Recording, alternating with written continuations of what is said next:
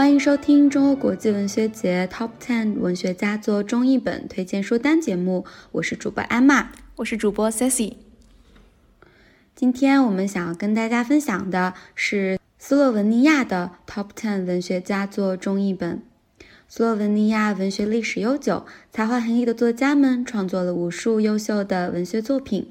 本次文学之旅，中欧国际文学节团队特别推荐斯洛文尼亚 Top Ten 文学佳作中译本。那入选的作品呢，排名是不分先后的。和其他的书单一样，我们的书单也是有一定的主观性的，它并不是绝对权威的。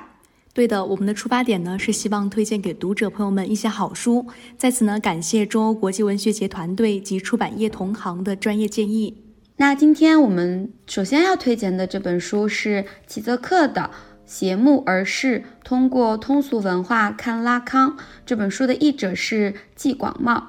那我们大家很熟悉的齐泽克呢，他是出生于一九四九年，我们都知道他是非常著名的欧陆哲学家和批判理论家。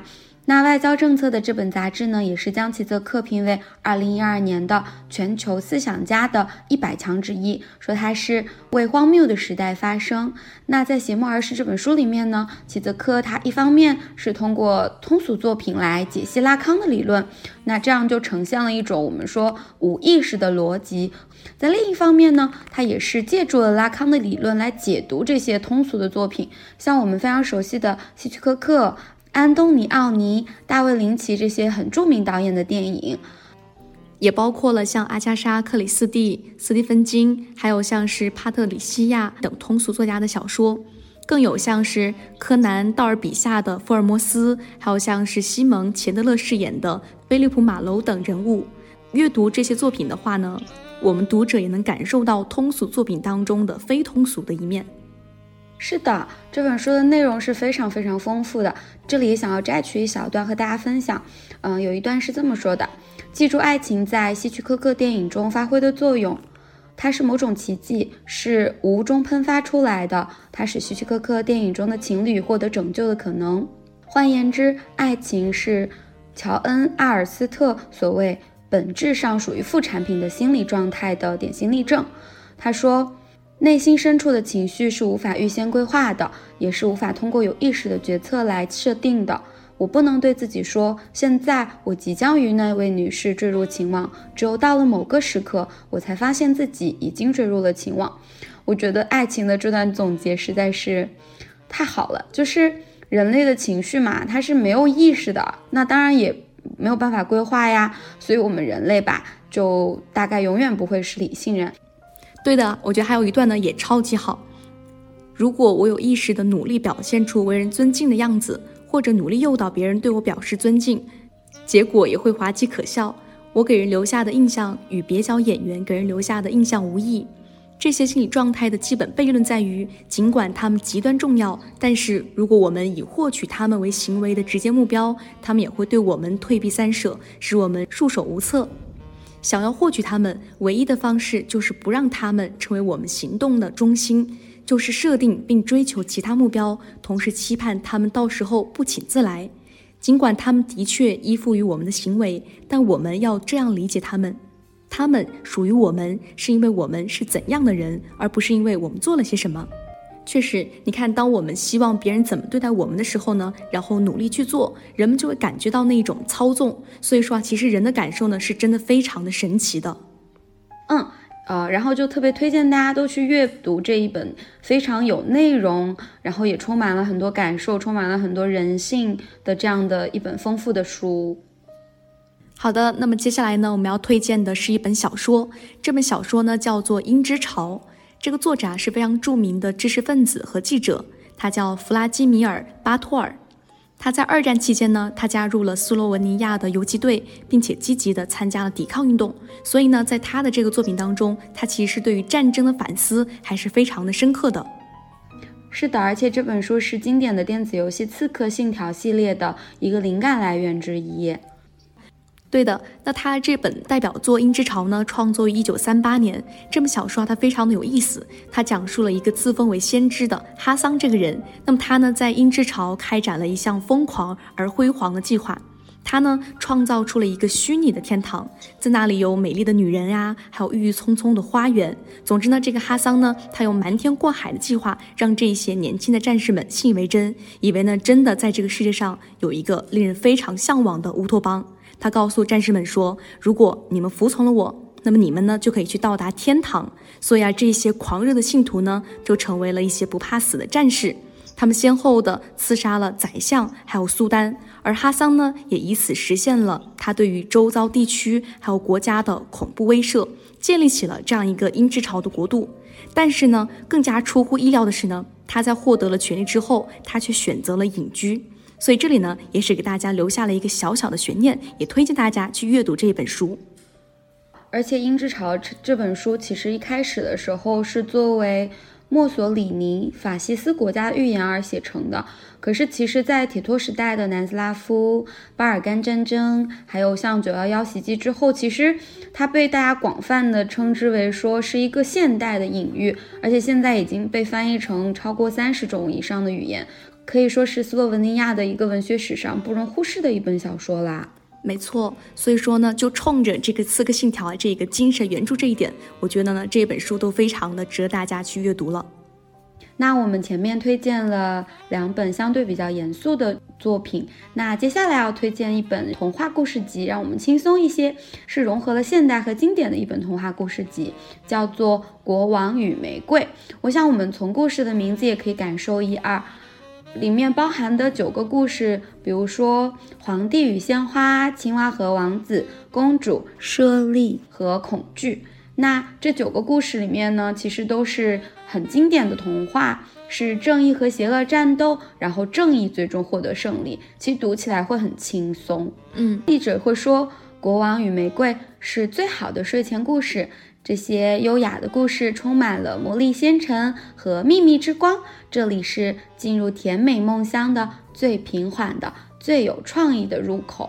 像译者说的，他给了我们一个逃离现实世界的出口，让我们进入了一个干净、美好和善恶分明的想象世界。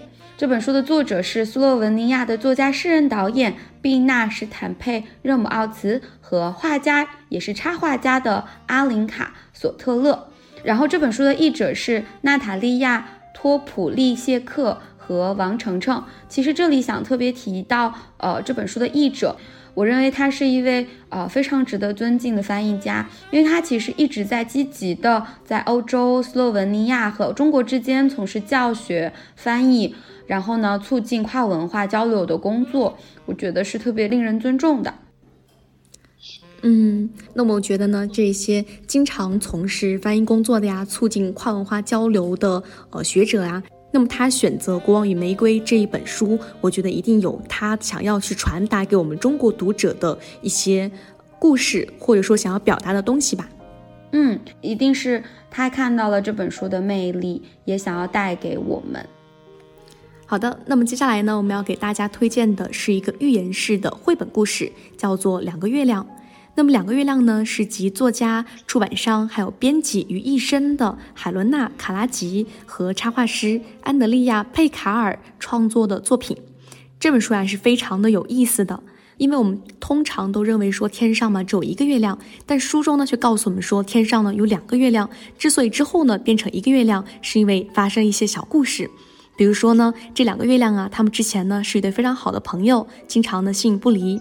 在白天的时候呢，这两个月亮要休息；到了晚上夜幕降临的时候呢，他们就开始工作了。不过呢，他们两个人不是一起工作的，而是说当其中的一个月亮工作的时候呢，另外一个月亮就可以休息一会儿。但是慢慢的呢，有一个月亮，他觉得说自己呢才是独一无二的，自己呢可以有足够的能量去取代另外一个月亮的位置。于是呢，他就用尽了全身的力气去发光。他每一天都在工作，并且呢，没有过这样一个休息的时刻。终有一天，他生病了，他病倒了。那么另外一个月亮呢，只能够去代替他的工作，并且呢，他只能一个人工作了。那幸运的是呢，他没有忘记朋友的教训，在努力工作的时候呢，也懂得劳逸结合。所以说，有时候啊，我们看不见月亮，是因为月亮正在休息呢。哇，这个故事太适合我们当代年轻人了。我我觉得也是在提醒我们每一个人，在忙碌的工作之余，其实也要好好照顾自己的身体，毕竟身体才是革命的本钱。嗯，对呀，对呀。所以说这一本书当中，它其实这个语言呢是非常的风趣的，而且想象力呢也非常可爱。你看之前是我们一直都在想说，这个天上只有一个月亮，但是作者呢却创造出了两个月亮，并且呢这个月亮呢是非常具有人性的。像绘本当中的月亮啊，它丰富的表情也能够将主人公的心态其实可以表现的淋漓尽致的。是的，是非常适合小朋友和爸爸妈妈一起阅读的一本很可爱的一本书。没错，嗯，然后我们刚刚推荐了一个绘本，接下来呢，我们还要再推荐一本绘本。这本绘本呢，就是获得过美国奥本海姆玩具金奖。然后呢，也入选了意大利博洛尼亚国际儿童书插画展以及德国儿童青少年文学奖的作品。这个书的名字很简单，它就叫《为什么》。在这个“为什么”里面呢，每一个小动物都有自己的秘密。那我们就一边看一边问说：哎，为什么鳄鱼会哭泣？为什么？那为什么公狮子有威武的鬃毛？那在阅读这本书的过程呢，其实就是一个破解动物秘密的过程。我感觉是特别适合像那种对世界有热爱、充满好奇心的人们。那我们推荐的版本是贵州人民出版社在二零零八年出版的这一本，译者是郭平。然后这本书的作者呢是丽娜·布拉普。丽娜呢，她是欧洲知名的儿童绘本作家和插画家，她获得过斯洛文尼亚图画书大奖，还有很多国际性的奖项。而且在二零零六年的时候，是被国际安徒生奖提名的。那这本书真的非常适合好奇心满满的小朋友了。嗯。那在推荐下一本书之前呢，我想问艾玛一个小问题：你知道在绘本里面出现的最多的动物是什么吗？我觉得是小鸟。小鸟啊，我以为你会想说，应该是跟大家立马就能够想到的猫咪啊、小狗啊，或者说是这种小熊、大象一样。但其实呢，都不是的。小熊，小熊，不是耶，它其实呢是说的是小老鼠。因为像是迪士尼啊，它创作出了全球小朋友都非常喜欢的米老鼠的形象之后呢，那么老鼠呢就以各种机灵呀、可爱的形象走进了小朋友的心里面，就成为了小朋友最喜欢的动物之一了。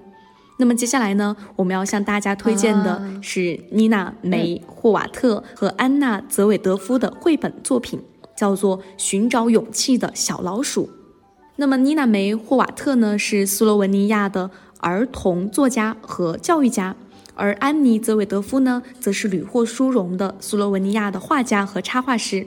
所以说，这本绘本呢，它的语言呢是非常富有诗意的，而且是富有童趣的。那么这个绘本呢，它讲述了一只什么都害怕的小老鼠。那么它呢，为了得到一块它爱吃的奶酪，最终获得了勇气的故事。斯洛文尼亚人，他对于孩子的品质教育中，就把勇气呢，他其实放在一个非常重要的位置的，也希望自己的孩子能够获得更多的勇气。嗯，当然啦，我也觉得这是全世界的爸爸妈妈们都希望自己孩子能够拥有的好品质了。嗯，是的。听起来就是很有力量的一本小书，感觉我都很想要去和小老鼠一起去学一学，去经历看看怎么样才能更有勇气，去寻找勇气。嗯，那接下来要推荐的也是一本绘本，它是《想要太阳的小房子》。这本书的作者是莫哈卡奥斯杰尼克。那他也是斯洛文尼亚的画家、插画师和儿童读物作家，也是一名艺术家。他其实，在全世界各地都办过特别多次的展览。他的出版的作品也是，嗯，受到很多人的喜欢，也获得了像是斯洛文尼亚绘本奖等多个国际奖项。我们推荐的是华东师范大学出版社在二零一九年出版的，嗯，译者是枣泥。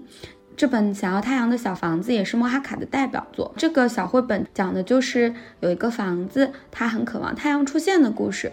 故事里面呢，小房子懂的东西特别多，然后对世界有很多的观察，甚至是他什么都知道，但是对太阳就一无所知。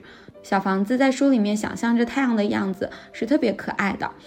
我相信，在给小朋友读这本绘本的时候，是可以去陪伴孩子，并且和他的好奇心一起去很开心的去探索这个美妙的世界的。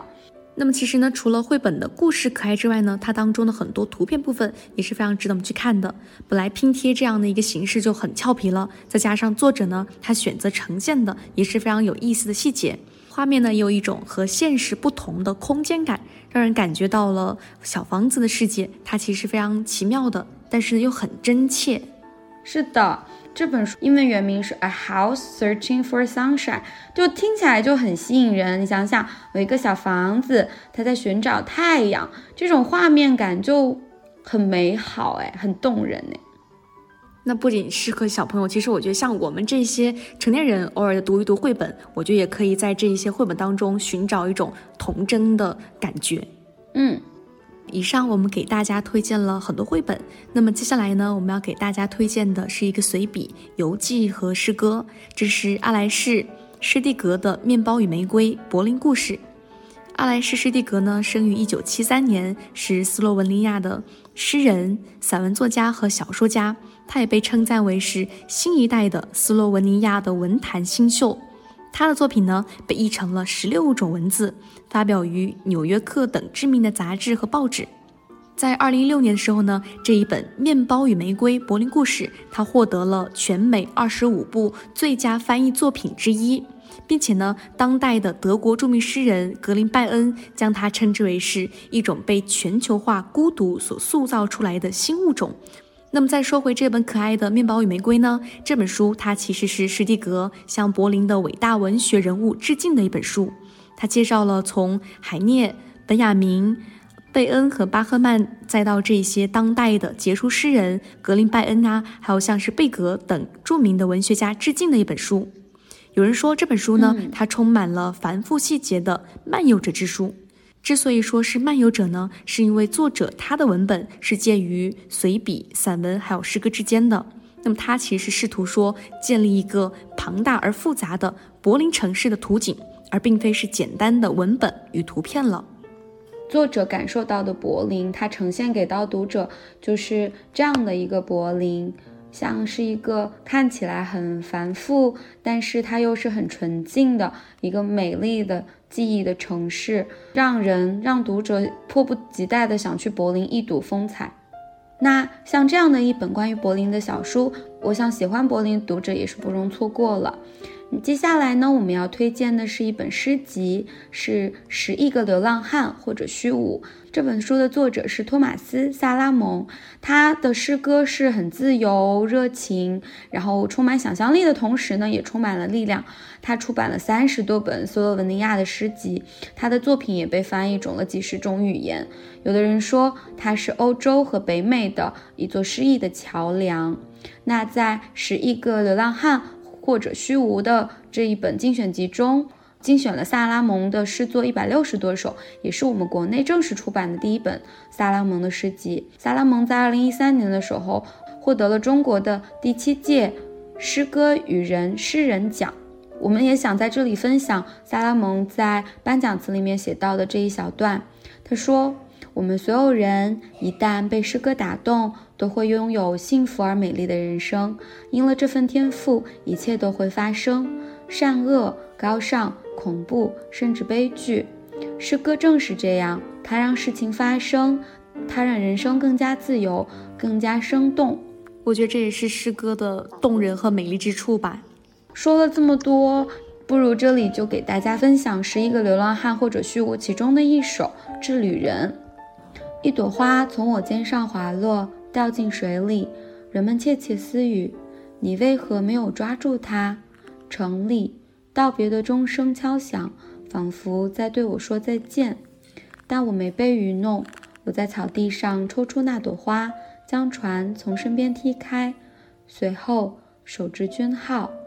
它那金色的方糖在光中融化，它那金色的方糖在光中融化。我感觉这一句话真的好动人呢，我都有瞬间有那种画面感了。那接下来呢，我们要推荐的是一本诗集。这本诗集呢，是来自于安德烈·梅德维德的诗集，叫做《梦的译者》。安德烈·梅德维德呢，是斯洛文尼亚的诗人、随笔作家、哲学家，也是一个非常著名的文学批评家、那么像是梅德韦德呢，他已经出版了四十多本诗集，而且呢，他的作品得到了非常多的肯定，也获得了很多奖，比如说像是斯洛文尼亚国家最高艺术成就奖。那么他也是三度被提名为是斯洛文尼亚年度最佳诗集奖。那在安德烈的诗中有很多的瞬间，比如像是变化的状态呀，包括像是爱呀、消逝、遗忘，甚至像是死亡这样的意象。呃，在这些看似抽象的词语当中，都描绘了他对于这一个丰富的世界的一个天马行空的想象力。梅德韦德好像一个梦境的记录者，他让我们读者看到了一种很有激情的现代主义诗歌的样子。他的文字好像是给读者描绘了一种梦幻又神秘的画面。他的这样的一种文字的画面感是很吸引读者的，让人很容易就沉浸在他的诗里面了。感觉喜欢现代主义诗歌的读者们可以开始读起来了。斯洛文尼亚是一片文学沃土，自古以来诞生了许多优秀的文学作品。除了上述作家阿尔玛·卡林、加布里埃拉·巴布尼克。还有像是戴恩·扎伊茨等呢，也是斯洛文尼亚非常值得阅读的作家，也欢迎感兴趣的读者可以阅读他们的作品，开启一趟精彩的斯洛文尼亚文学之旅。那么我们下一期再见，再见。